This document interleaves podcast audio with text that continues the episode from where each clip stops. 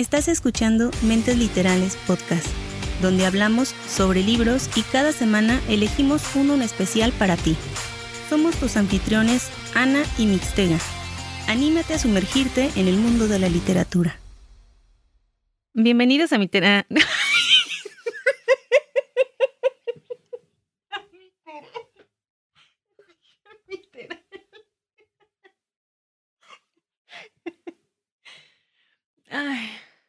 ok.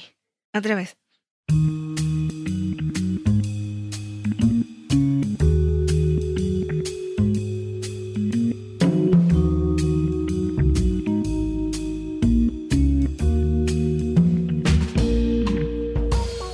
Pues esta semana me toca a mí y vengo con una novela. vengo con una novela muy dramática, muy buena y que creo que les va a gustar. Pero antes de contarles esta magnífica historia del día de hoy, les voy a presentar al risueño de José Mixtega. Hola Mix, ¿cómo te encuentras? Pues nada, ni aquí con riso por cómo empezamos cada semana cuando estamos grabando. No, o sea, definitivamente no serviríamos para hacer un este un video podcast. Porque nunca sale. Y es que estoy tranquilizándome, estoy, estoy pensando lo que voy a decir para. Bienvenidos a literalmente. Pues sí, ya hiciste una mezcla de palabras ahí que no sé qué signifiquen. Ay, no. Pero, eh, pero mira, esas son las risas bonitas, esas son las risas que se necesitan. Ah, porque qué cansados días son en este estoy pasando. No sé cómo te esté yendo en esta semana. No hagas esa cara. Ha sido una semana muy pesada y eso que todavía no acaba. Al menos para mí ha sido pesada, ha sido cansada sobre todo. Entonces, pues todavía falta bastante de la semana. Pues sí, ni me sorprende porque apenas estamos iniciando. Precisamente por eso es lo que te digo, está muy pesada y todavía lo que le falta. Bueno, sí. Bueno, pues por este lado, pues ni sé cuándo termina ni cuándo empieza la semana porque he estado trabajando los siete días de la semana, entonces pues ya para mí es como algo normal empezar ya el lunes, martes y ya no sé ni qué día es. Pero pues dentro de lo que cabe todo muy bien. Solo con un poquito de malestar en los ojos, Ani, porque Fíjate que la otra vez fui a, comprar unas gotas y ahorita me estoy dando cuenta que aquí en las gotas dice para ojos cansados. O sea, es lo que siento. Los ojos los siento cansado.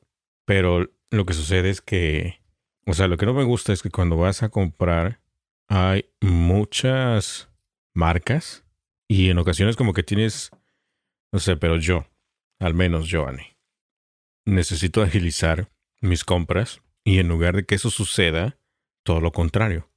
Porque hace rato fui a comprar otras gotas para los ojos y pues no me ayuda porque hay muchísimas marcas. Entonces, en lugar de avanzar, te pones a leer las etiquetas para qué sirve cada, cada gota y como que pierdes el tiempo. No, no, no. Tú no vas así, nomás agarras el primero, no. Claro que sí, es que eso se hace antes de ir, o sea, vas buscando qué es lo que necesitas para cuando llegues ya ahí a, la tienda, ya sepas más o menos por qué producto ir o qué sustancia te puede ayudar más a hidratar el ojo, o si es que lo tienes, este, eh, bueno, como decías tú, vista cansada o resequedad o te arde por el polvo. Los que compré son para vista cansada y lo que yo tenía es como ardor en los ojos. Pero en resumen, ¿sí ayudó o no ayudó la gota? No, esto no ayudó. Por eso, o sea, no me entendiste que fui a la tienda nuevamente a adquirir unas nuevas gotas, que aún no las utilizo, no ah. las he abierto. Ah, pues vas. Y las otras gotas son para ardor en los ojos, para vista cansada, creo que también. O sea, es para más cosas. En lugar de esto que compré primero, que nada más para una sola cosa. Yo ya tengo establecido los míos por lo reseco de los ojos y eh, procuro que sobre todo en estas fechas que ya se vienen de, calorcito y de, de, pues ya sabes, como de infecciones, no me, no me agarren desprevenida como me ha sucedido en otras estaciones, en otros años, en donde sí se me hacen eh, infecciones fuertes en los ojos y no tengo ni qué ponerme. Entonces ahorita estoy prevenida y hasta el momento bien.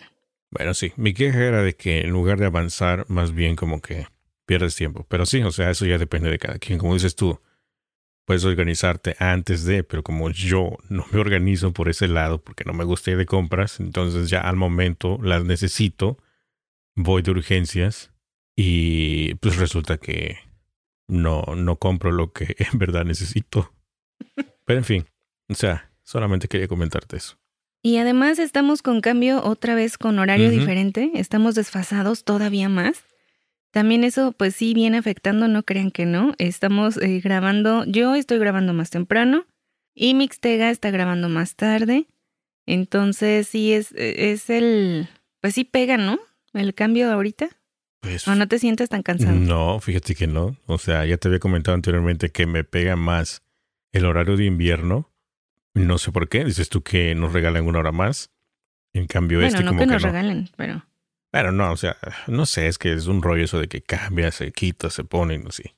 Pero no, al contrario, en este, en este horario de qué es de verano. Sí, ¿no? Sí. En este horario de verano siento como que el tiempo pasa más rápido. Eso es lo único, pero así que me moleste hasta el momento no. Ya me adapté, o sea, me cuesta más en el, en el horario de invierno. y ahorita bostezas, ¿no? Ah, pero eso es ya por, o sea, Ani, este es el horario ya que, no sé, como, que son los gallos, gallinas, que ya apenas oscurece y pum, arriba del árbol, ¿no? Sí. Luego, luego. Ah, pues así. Veo oscuridad y ya, es hora de dormir. Pues antes de que te vayas a dormir, déjame te comento. Ani, vaya a decir que me duermo en el episodio. No, no. No. Eh, eh, te comento que el día de hoy traigo una historia. Mira, sí quería entrar yo tranquila, sin trabarme, pero también sabes por qué, por qué pasa, porque te digo que ya no me dejes comer en el episodio, porque se me, se me duerme la lengua cuando me como cosas frías.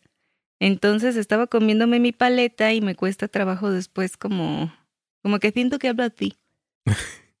Se te entume la lengua, ¿no? Un poquito sí. Entonces, este era, este era como yo quería entrar, ¿no? Así con, con un, eh, un humor tranquilo, relajado y eh, explicarles que el día de hoy les traigo una historia llena de drama que les va a gustar mucho. Algo parecido así como el de Out. El último que reseñaste también era mucho drama, ¿eh? recuerdo. Más o menos. También nos vamos a situar de nuevo en Japón. Nos vamos a situar de nuevo con un autor japonés. En esta ocasión, este, eh, vamos a hablar acerca de una saga y de un libro que yo vi publicado en muchos posts y que me llamó la atención. Yo dije, quiero saber de qué trata. Y que la verdad me quedé. A pesar de que es un drama, de que es un libro extenso, eso se me olvidó eh, mencionar en el de Out. ¿Ves que lo estaba checando? El audiolibro. Oh, cierto, sí, sí, sí. Entonces, eh, eh, creo que trae alrededor de 500 páginas el de Out. Eh, creo que este viene un poquito más extenso. Se titula 6.4. Y a pesar de que ustedes saben que no es tanto mi género, eh, me quedé con este libro. No lo abandoné, lo continué. O sea que es totalmente, totalmente drama o, o novela, este... ¿Cuál es? Se me fue la onda. Sí, Fíjate como que viene literatura, como ¿no? Eh, ¿Cómo es esta novela? narrativa. Sí, como tipo narrativo o algo así. Pero que no es este ni thriller o algo así, sino es más como ah, novela de ficción, digamos. Creo que está mal calificada o en, en- en- mal catalogada, más bien. Me sucedió de nuevo que veo que es una novela de thriller. Entro a esta novela pensando que voy a leer un thriller y me doy cuenta que no, que de nuevo es un drama donde te van a contar muchas cosas, donde muchas historias se van a entrelazar, pero básicamente en su gran mayoría es un drama. Sí tiene thriller, pero es una mínima cosa. Aunque te digo, sí va a tener su investigación y todo lo que quieras, pero aún así me quedé, o sea, me quedé con el libro. Fíjate que este libro no es el primero de como de la saga, digamos que es un- una saga de libros y este, es, eh, si mal no eh, recuerdo, te digo, ¿para qué me dejaste comer paleta? Dices tú que se llama 6-4, así nada más. Sí, 6-4, del autor Hideo Yokoyama. Él tiene varios libros y tengo entendido que el primero de la saga se titula Prefectura D, pero no está traducido al español. Solamente está en inglés y tampoco lo pude conseguir. Entonces, no lo pude leer. El único que encontré en español es este libro 6.4, que al parecer, y si Goodreads no, no miente, vendría siendo el cuarto de la saga. Como ya les había comentado, esta historia va a situarse en Japón. Nos vamos a ubicar o les voy a contar la historia. Ya. Es que no, no salía el libro, lo estaba yo buscando y no salía, no salía, no salía. Ya lo encontré. La carátula está bonita, ¿no? Eh, sí, pero ya se está me interesante. Aquí está. Sí, sí, la carátula está muy bonita, muy, este, muy llamativa colores oscuros. Eh, sí, son 774 páginas y está en la categoría de misterios y thrillers y también en ficción, nada más. Eh, te digo, yo en mi, ya en mi reseña de Goodreads, ahí yo ya había comentado que no es, esto no es, o sea, eh, es una novela con muchas cosas, pero no trae tanto thriller. No se dejan llevar tanto por eso. Sin embargo, vale la pena que le echen un ojo. Entonces, nos vamos a situar en 1989, cuando sucede el secuestro de una niña. En este secuestro se le pide cierta cantidad a los padres, la policía obviamente interviene y están tratando como de organizar una, una, como un seguimiento para poder atrapar al secuestrador. La policía llega, hay agentes de enlace que se quedan con la familia hay agentes en operativo que están en diferentes puntos de la ciudad distribuidos, que lo que hacen es seguir al papá, que es el eh, como el, el elegido para llevar el dinero de rescate. El papá está siendo vigilado eh, desde muchos ángulos. Hay, em, te digo, diferentes eh, puestos de vigilancia. Hay un carro que lo está siguiendo. En casa se quedó la esposa esperando cualquier noticia si hay otra llamada del secuestrador. Está el grupo operativo, te digo, ahí en casa, donde estaban tratando de grabar la voz de este secuestrador, estaban tratando de encontrar algo que les diera una pista de dónde pudiera estar escondida la niña, o más bien retenida, y como sea ganarle eh, en tiempo algo, algo, necesitaban una pista para poder ganarles al secuestrador. Se paga el rescate y no queda más que esperar a que ahora se, se libere a la niña. Sin embargo, no sucede, tristemente no sucede, la niña la encuentran asfixiada en, en, en una escena, e, este, ya te la narran, y no le pueden salvar la vida a esta pequeña. El secuestro duró cinco días y mediáticamente fue todo un, un, notición, o sea, estaba en todos lados, todo el mundo estaba siguiendo esta noticia, todo mundo estaba presionando a la policía y al final no pudieron como que tener un desenlace feliz en esta historia. No hubo detenidos, no hubo más pistas, nunca grabaron la voz del secuestrador, nunca encontraron nada más que el cadáver eh, asfixiado de la niña. Entonces, este caso se queda almacenado con el, em, con el título de 6-4. O sea, el caso policial, así se llamó, ¿no? O sea, así le pusieron 6-4. Como un tipo caso sin resolver, ¿no? Sí, o sea, se quedó como, como cold case eh, durante, un, durante años, años y años esperando que surgieran pistas nuevas. Y los, em, los policías, los efectivos que habían trabajado en este caso, pues lo tenían como una marca, ¿no? Para ellos, o sea, una marca personal, como, como decir, eh, fue un fracaso. No pude terminar 6-4. No se pudo resolver el 6-4. Era una, era una mancha en el historial de la policía. Tiempo después, la mamá de la niña, la niña secuestrada, fallece por problemas, complicaciones de salud y el papá se queda completamente solo y el caso tristemente va quedando en el olvido. Así van pasando los años, Pasan 14 años, nos vamos a situar en el 2003. Y nuestro protagonista va a ser Yoshinobu Mikami. No, es que me estoy viendo tu libreta, me llamó la atención. Ah, es que traigo, traigo anotaciones de, distintas, este... Pues es mi libretita donde hago aquí mis de estas. Pero es que luego no, no alcanzo a ver. bueno, pues Mikami, para, para abreviar, porque eso sí, déjenme decirles, antes de, avanzar, déjenme explicarles que este libro vamos a estar em, tratando con, obviamente, nombres muy, muy distintos a los que estamos acostumbrados. Si se van a animar a leerlo, gente, tómenlo con mucha calma. Son muchos nombres y un tip que al menos a mí me sirvió no se los memoricen. Ustedes sigan leyendo, sigan este, escuchando, leyendo su libro y poquito a poco se les va a ir quedando los nombres grabados. O si es de alguna ayuda, en, un, en, una, en una libretita, un post-it, vayan anotando quién es quién. También, o si no, nada más enfocarse en los protagonistas. Pero si dices tú que son muchísimos. A mí me costó un poco de trabajo precisamente por la dificultad de los nombres. Y me estaba desesperando, pero dije, ok, no me voy a centrar en los nombres, me voy a centrar en quiénes son esas personas. Entonces, dejé de lado los nombres y empecé, empecé a, a tratarlos como la esposa de, el ayudante de, el jefe de, no con los nombres, sino con lo que estaban realizando en ese momento. Y déjame decirte que cuando termino el libro me encuentro que al final del libro hay una, un orden de personajes donde te va diciendo el nombre de cada personaje y su puesto. Sí, al, ya venía en el libro. muchas cosas. Sí, pero yo no me di cuenta que venía. Yo dije, ay, papacito, eso lo hubieras puesto al inicio. ¿Qué te, qué, qué te costaba haberlo puesto al inicio para que uno se diera cuenta? ¿Este quién es? Y te regresas a ver quién es. Podría funcionar, pero en muchas ocasiones sí siempre ponen, este, como por ejemplo, el... ¿Cuándo fue que estábamos hablando de no sé qué y te dije que al final decía algo sobre el libro? No recuerdo cuál fue. En el de la señora March. Ah, cierto, que al final ahí había detalles, información extra.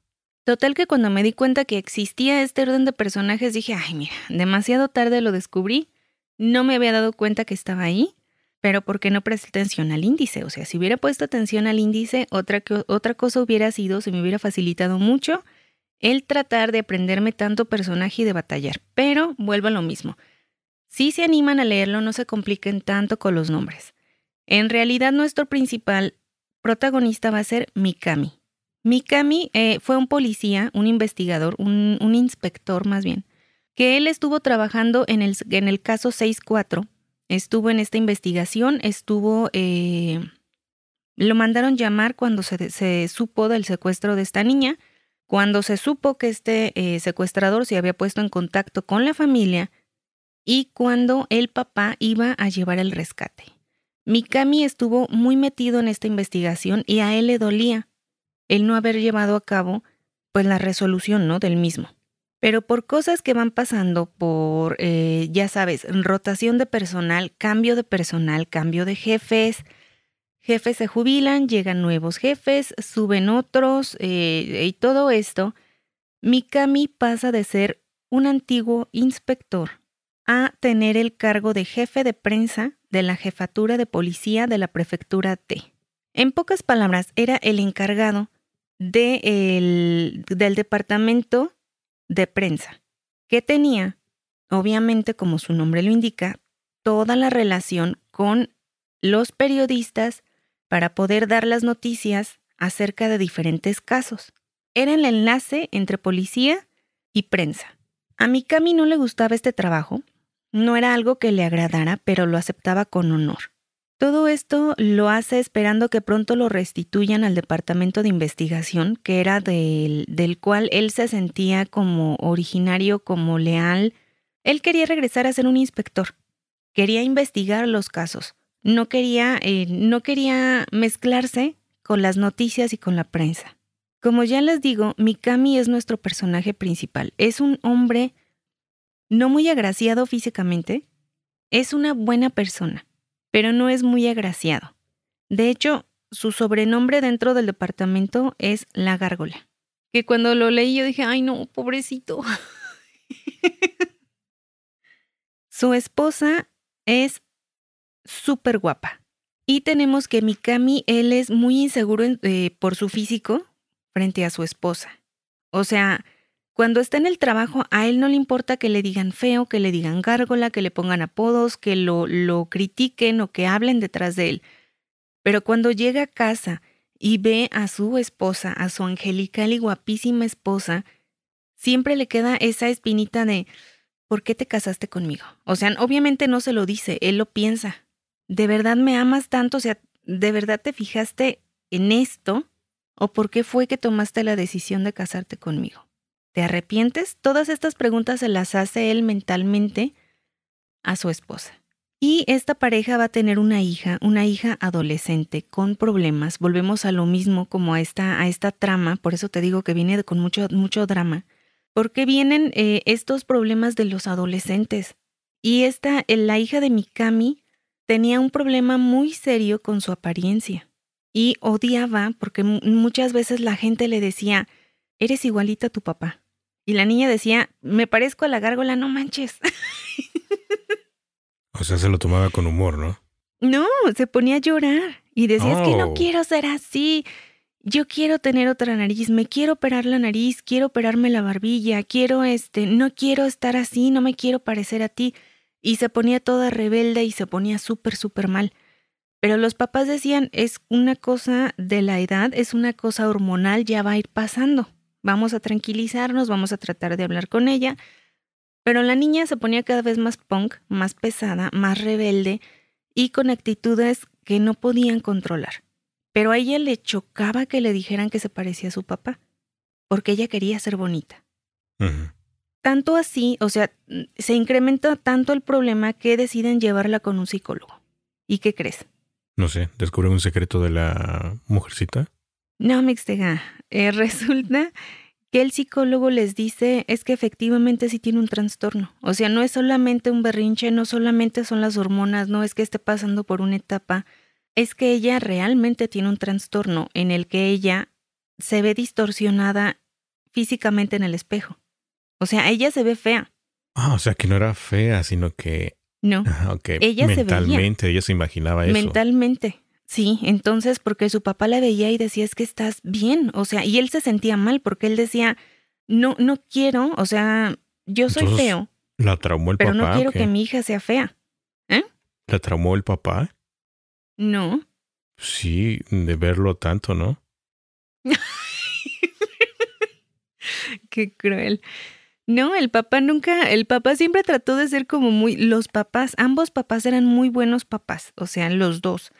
Le daban apoyo, trataban de ser comprensivos, pero la relación cada vez se quebraba más. Entonces, la muchacha llega un día en el que ya no quería salir de casa porque le daba pena que la gente la viera, porque decía, es que se van a burlar de mí, estoy tan fea que la gente mm, se va a burlar. Y llega y les dice a los papás, ya sé qué vamos a hacer. Ayúdenme con esto, llévenme a que me operen, a que me hagan una cirugía plástica, que me cambien este rostro horrible para poder llevar una vida normal. Pero, o sea, ¿Tú ¿cómo lo iban a hacer si no tenía nada? ¿Tú hubieras dicho no? Pues sí, o a sea... pesar de que tu hijo tenga un, un trastorno Pues no sé, o sea, y ver que la forma de cómo eso le hubiera ayudado, entonces tú dirías que no. No, o sea, a él no, pero vería la forma de cómo ayudarle a cambiar el chip, o sea, mentalmente, algo, no sé. Ah, no, a ella le estaban ayudando. Ella tenía sus terapias, ella estaba eh, eh, con, o sea, con cuidados y todo. Pero llega un momento en el que ella su única solución es opérenme. O sea, quiero cambiarme la cara. Cuando los papás le dicen definitivamente no, lo que hace la mujercita es agarrar una cuantas eh, cosas de su cuarto, el dinero que tenía ahorrado y huir de casa. Y a partir de ese momento, todas las noches estaban esperando que su hija regresara de, la calle, que su hija volviera a casa, o recibir ya la noticia de que la habían encontrado por fin, ya sea en algún hospital, en alguna cárcel o en la morgue. Todas las veces. Ya tenían algunas, eh, en algunas ocasiones ya habían ido a, a- a identificar varios cuerpos. Ya se habían enfrentado a eso varias veces. O sea, imagínate el impacto, ¿no? De tener que ir con el miedo de saber o de pensar, de imaginarte que, que la figura que está debajo de la sábana pudiera ser tu hijo. Obviamente, todas estas situaciones van acabando con los nervios de la esposa de Mikami, que cada vez está más triste, eh, el matrimonio está cada vez más separado, cada vez están más solitarios los dos, y esa es parte de la drama, del drama personal que vamos a tener con Mikami. Y también parte del problema o de la situación en la que se encontraba en el trabajo. Su jefe lo tenía bien agarrado en el, por el cuello porque le decía, eres parte, o sea, ya no eres, ya no eres del departamento de investigación, eres del departamento de prensa, pero todavía eres uno de nosotros, todavía eres un policía. Nosotros somos una familia de quién sabe cuántos miles de policías y todos esos miles de policías están buscando a tu hija. Y le decía eso, o sea, como que bajita la mano le decía, si tú te vas de aquí, miles de ojos van a dejar de buscar a tu hija. ¿Pero era verdad o era mentira? No, el jefe sí era culé, o sea, era verdad, o sea, el jefe era, lo tenía no, manipulado o sea, ¿era de esa verdad forma. que sí andaban buscando a la hija? Sí, sí, porque te digo que eran, o sea, haz de cuenta, cuando se sabía de que habían encontrado el cuerpo de una joven, antes de lanzarlo a la prensa, de lanzarlo a, a- como a las redes para que se supiera la, la noticia, le llamaban a Mikami por las características. Entonces le decían, ¿sabes qué? Acabamos de descubrir un cuerpo que coincida con, lo de, con el de tu hija. Tienes que venir a, iden- a identificarlo eh, antes de todo, ¿no? Cuando él llegaba y decía, no, no es mi hija, gracias a Dios no es mi hija, entonces sí procedían a, em, a llevar a cabo el anuncio, ¿no? Se acaba de descubrir un cuerpo, no sé dónde, y bla, bla, bla. Le daban preferencia a Mikami. Eso era cierto. Pero era injusto que el, que el jefe lo estuviera manipulando de esa forma. Pues sí, sí, de, de alguna forma es una manipulación, ¿no? De retenerlo a su, a su- a la fuerza, ¿no? Y también te da desesperación con la chavita porque dices, ay, chales, o sea, se entiende que tengo un trastorno, pero también la chavita se fue casi con las manos vacías, o sea, se fue casi sin dinero, se fue casi sin, sin, em, o sea, casi casi con la ropa que traía puesta y ya, y no sabían con quién pudiera estar porque no tenía amigos, estaba totalmente aislada porque te digo que ella se consideraba fea, se consideraba como el logro de la vecindad. Entonces no salía con los amigos, no tenía interacción social, e- estaba muy mal, estaba muy aislada y muy deprimida. Ese es el lado personal de Mikami. Por el lado laboral vamos a tener que la prensa es sumamente difícil de manejar, sumamente pesado. Y por órdenes, llega un caso, un caso de una mujer que atropella a, a un hombre, a un, a un ancianito, si mal no recuerdo, y la prensa, haz de cuenta que se hacían como reuniones en donde los jefes de prensa se reunían con el grupo de Mikami, con los agentes de Mikami, y le compartían información. O sea, los agentes de Mikami le decían, tenemos esta información de este caso y esto es lo que ustedes pueden publicar. Tenemos esta información, pero esto no lo pueden publicar hasta dentro de quién sabe cuántas horas. Tenemos esta publicación, esta más información, pero esto no lo pueden mencionar hasta que se resuelve el caso. ¿Sí me explico? Sí, sí.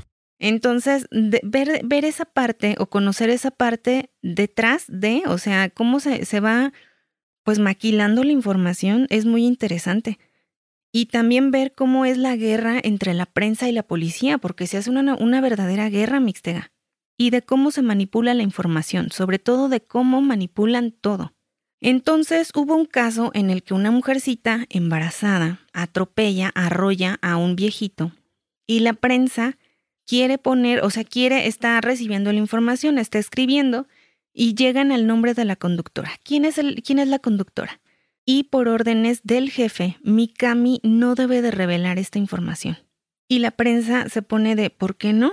Es público, debe de conocerse, la gente tiene derecho a saber. Y ya empieza ahí, en- entran en, en discusión de lo que es el trabajo del caso, de lo que es libertad de expresión, en una guerra encarnizada entre la prensa contra Mikami. Todo esto por culpa del jefe y por este caso en particular de el atropellamiento de un viejito. A Mikami le había llevado mucho tiempo el, llevar una buena relación con la prensa, pero a raíz de este caso todo se viene abajo. Quieren presentar una queja al jefe.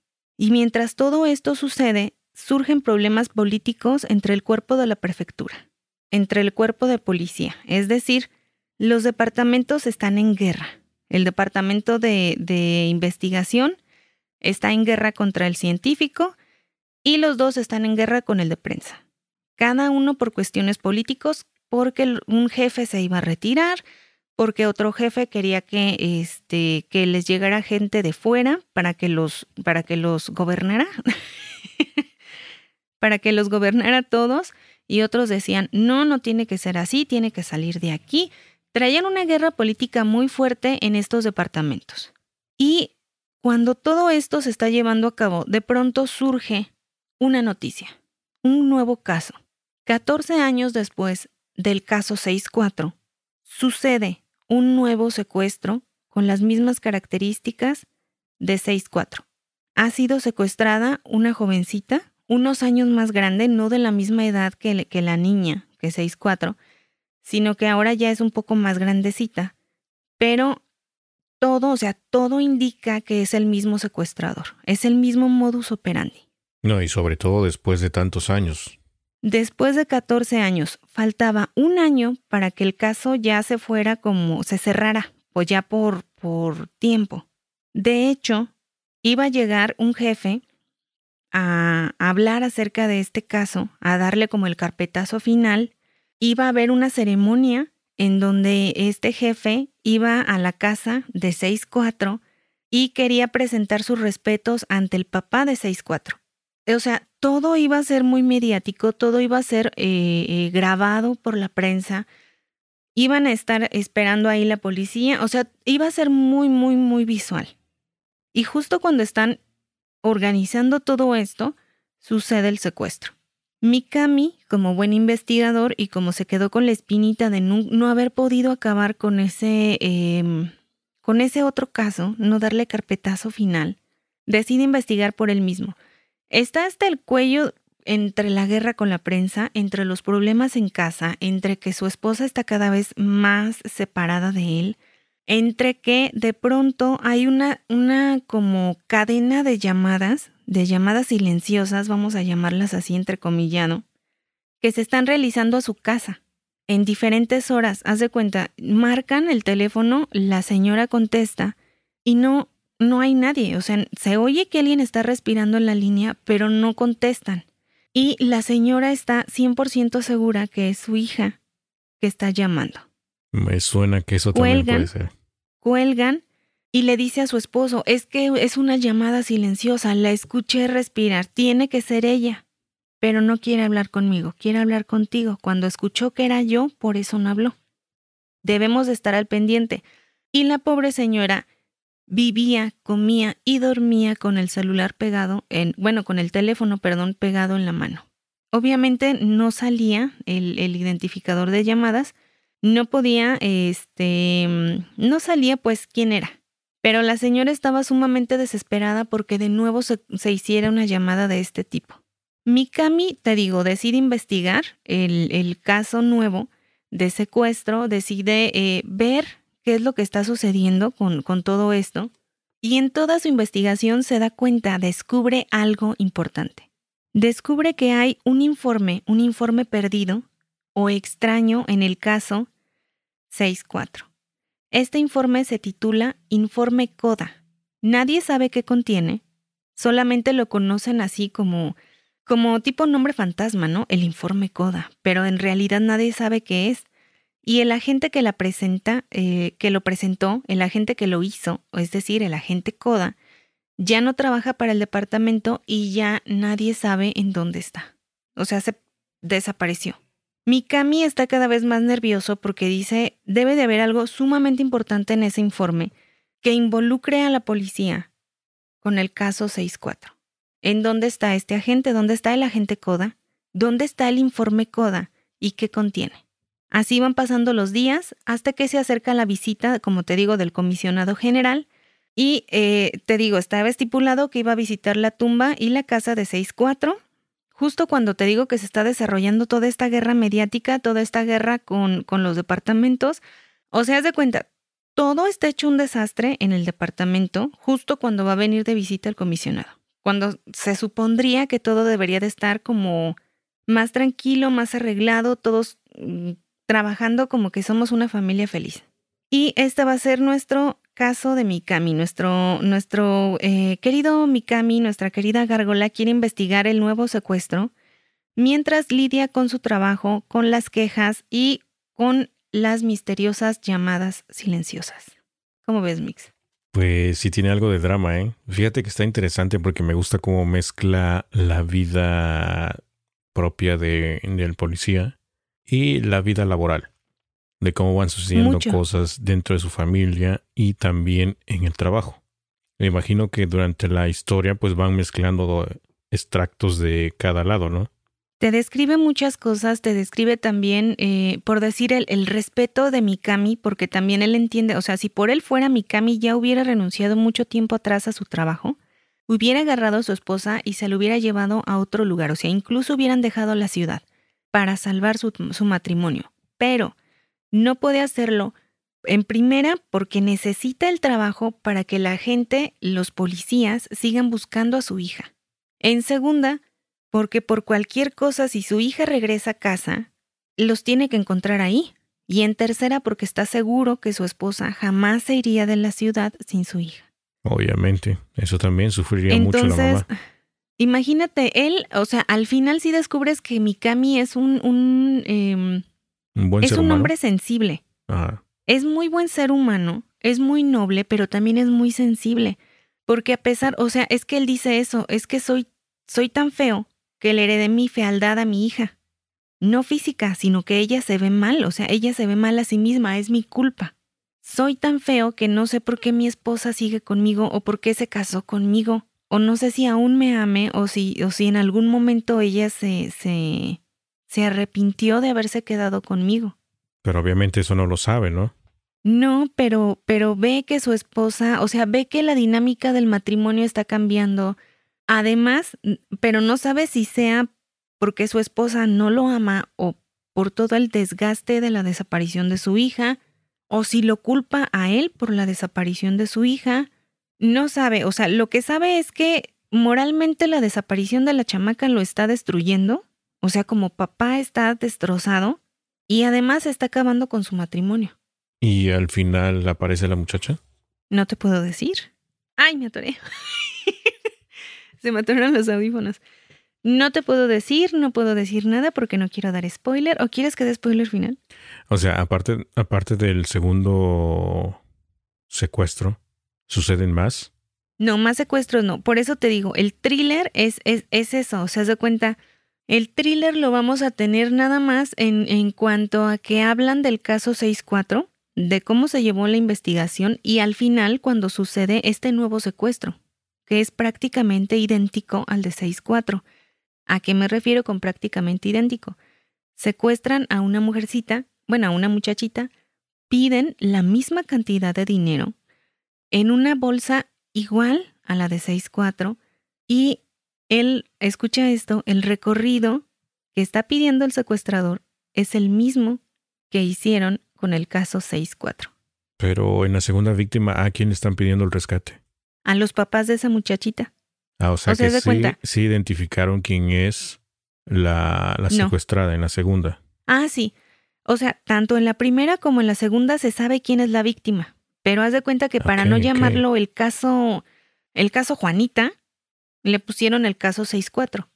Ah, ok. Es que yo ya me estaba imaginando otra cosa. Yo pensé que era la hija del policía la que estaba secuestrada. A lo mejor, o sea, dándome unas ideas así muy no, No, no.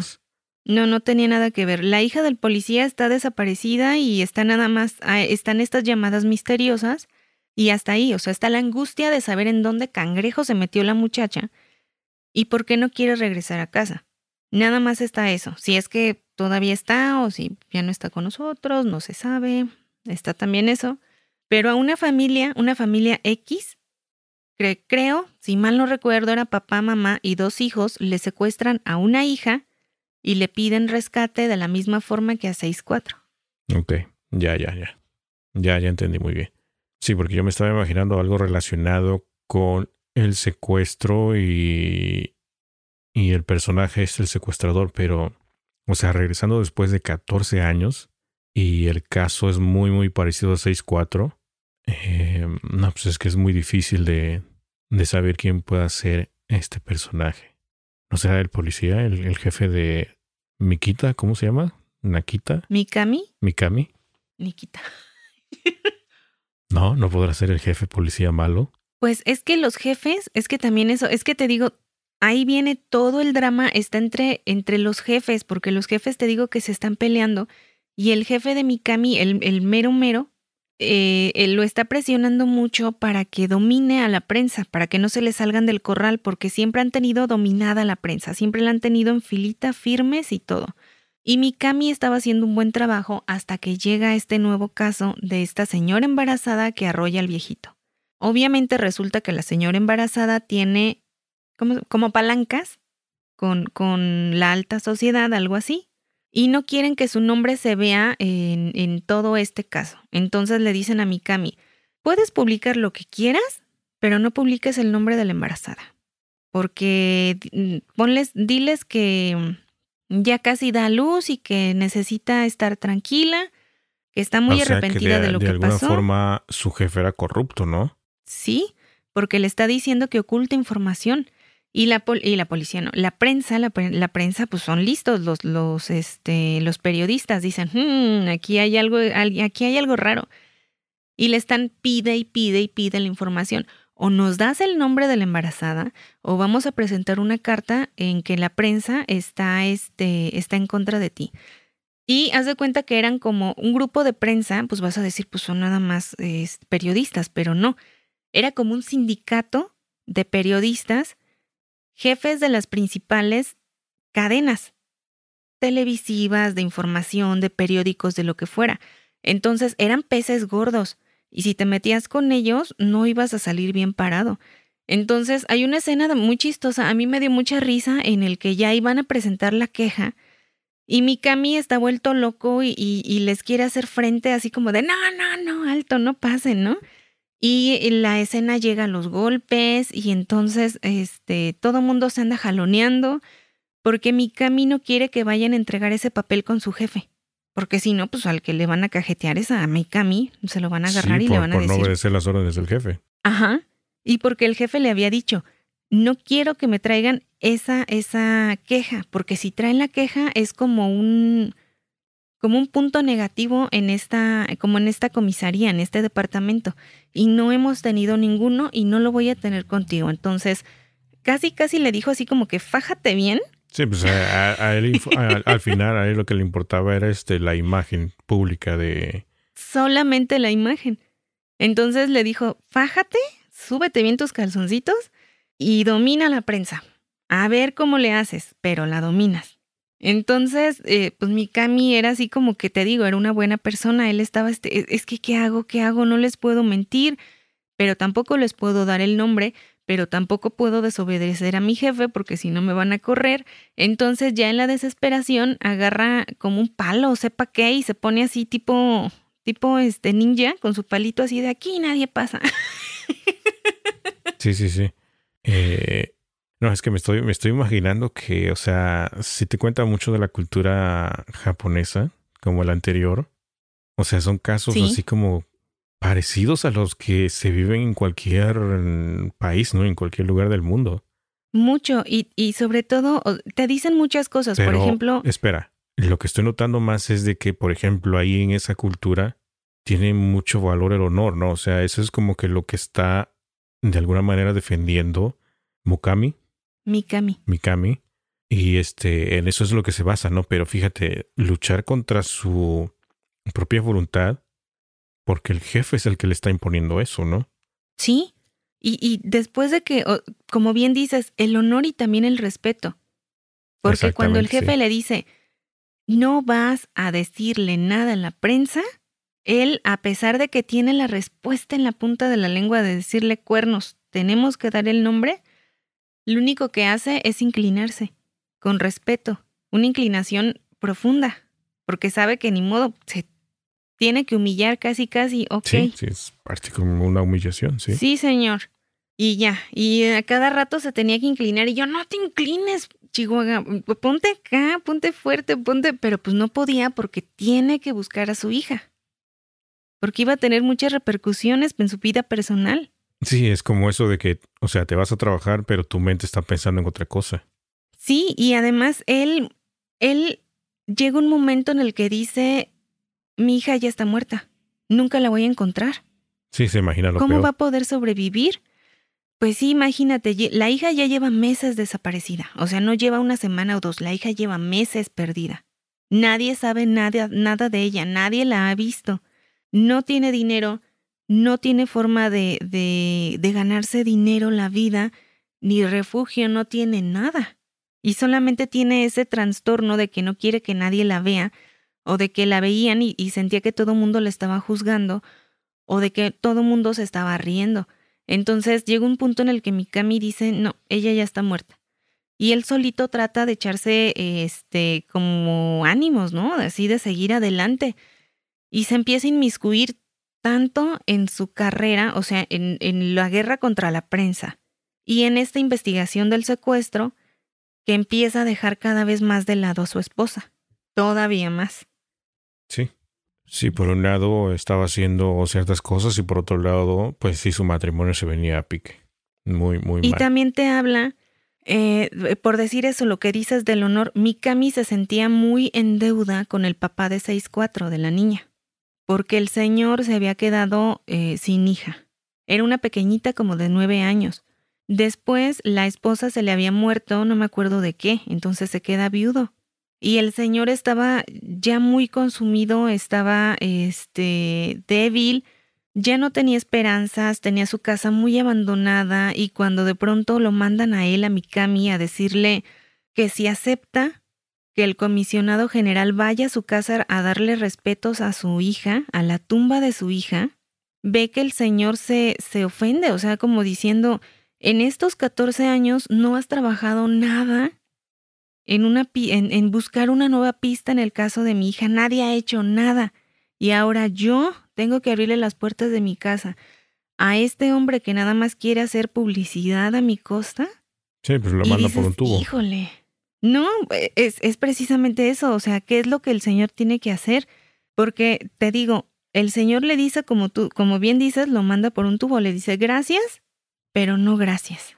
Quiero cerrar este capítulo de mi vida, quiero estar lo más en paz posible. Y Mikami se regresa con el jefe y el jefe le dice, ¿qué? Te mandé a que consiguieras el permiso y se lo barre, le da una, pero buena. Y Mikami. Se me hace que al final Mikami o Mikami, como se llame, eh, hace una locura. No sé, como que siento que lo está arrinconando a que haga una locura. Hace varias, sí hace varias. No sé, pero una muy, muy extrema, o sea, que asesina al jefe o no sé. es que sí, o sea, ¿cómo vas a aguantar una persona así? O sea, yo, no tendría paciencia. Yo sí le daría sus cachetadas al jefe y no importa que me corra. No, pues él, él no quiere, pero te digo, no tiene otra. O sea, no tiene otra más que decir, me inclino.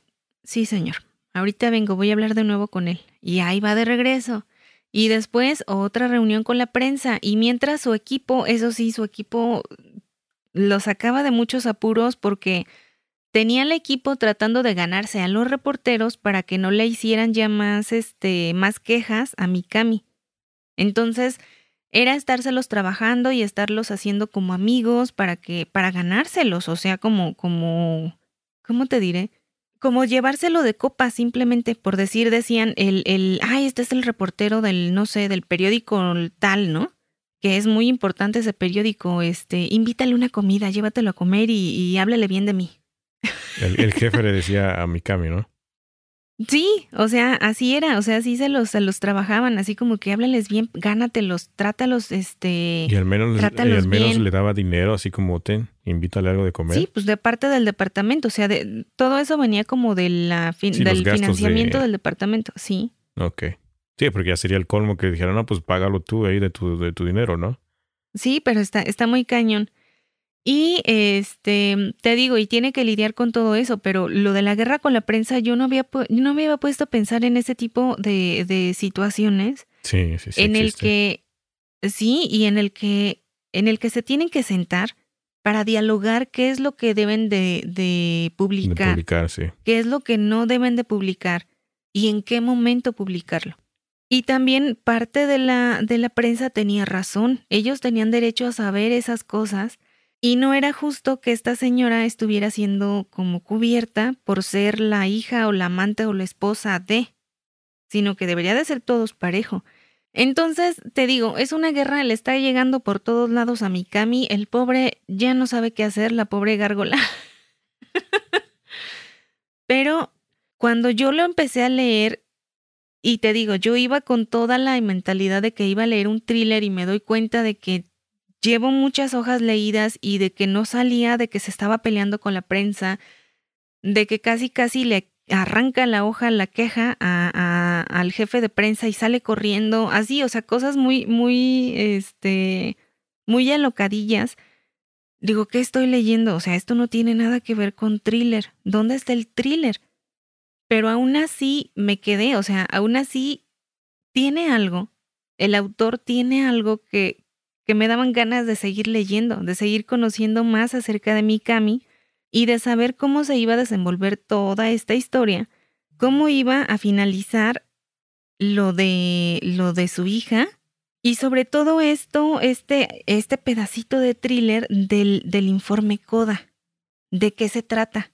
¿Qué es lo que estaban escondiendo o qué, qué sucedió en realidad con el caso 6.4? ¿Y por qué se estaba volviendo a repetir? Exactamente. Entonces quiere decir que este libro eh, no tiene final porque dijiste algo al, inicio que es una tetralogía. No, este libro sí tiene final. O sea, a lo que me refiero es que... Eh, a lo que me refiero es que eh, como que la, la serie se llama Prefectura, Prefectura D. Entonces, no sé de qué tratan los otros libros, sino solamente este, pero este sí tiene conclusión. Entonces, eh, no sé, no sé, este, supongo, más bien siento que la, la, la, como los libros tienen que ver con la secuencia del departamento, no tanto, no sé si en los anteriores salga Mikami, porque te repito, no hay traducción al español, pero, este, mm, pues si llega a haber traducción, sí me gustaría leerlo porque es, no sé, te digo, escribe muy bien el autor, me gustó, no me aburrió, a pesar de que viene mucho drama, de que es mínimo el thriller, pero no me aburrió. No, y aparte de que es extenso el libro, ¿no? Algo así mencionaste. Sí, es extenso, pero repito, yo lo leí, lo fui eh, lo leí en, en voz, perdón, o sea, lo escuché y a mí no se me hizo pesado de esa forma. O sea, digamos que la historia está ligera. No. ¿No? No, está dramática. A lo que voy es que es mucho drama, no es, no es tanto de mi gusto, pero aún así me quedé con la historia porque me gustó. Muy bien. Pues a mí me gustó también, ¿eh? O sea, sí, sí me gustó la, la historia. Esperaba yo saber un poquito más sobre el final, pero ya, ya me lo contarás luego, o si me animo a leerlo. Ya te lo contaré porque no creo que merezca spoiler y porque aparte ya nos extendimos, pero eh, anímense a leerlo, a conocer nuevas, nuevas historias, nuevos personajes, nuevos autores y también nuevos géneros. Exactamente. Muy bien. Ya con esto van dos autores japoneses que lees, ¿no? Sí. Y yo creo que nada más. Ahorita fíjate que he estado eh, leyendo, estoy leyendo uno que se llama Ritos Funerarios. Ya cambié, ya no es este. Ahora estoy en otro, ahora estoy en otro país. Pero eh, voy muy lento, no por el libro, por, por cuestiones, ya sabes, de que no hay tanto tiempo. Pero eh, voy muy lenta en la lectura, o sea, estoy leyendo muy lentamente en este mes, pero, pero bien.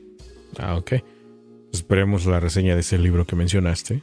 Y pues a ver qué tenemos la próxima semana también, ¿no? Pero ya con esto creo que llegamos ya a la parte final de este episodio, de esta aventura literaria. ¿Algo más que quieras agregar o ya hasta ahí? Nada más. No, ya nada más. Perfecto.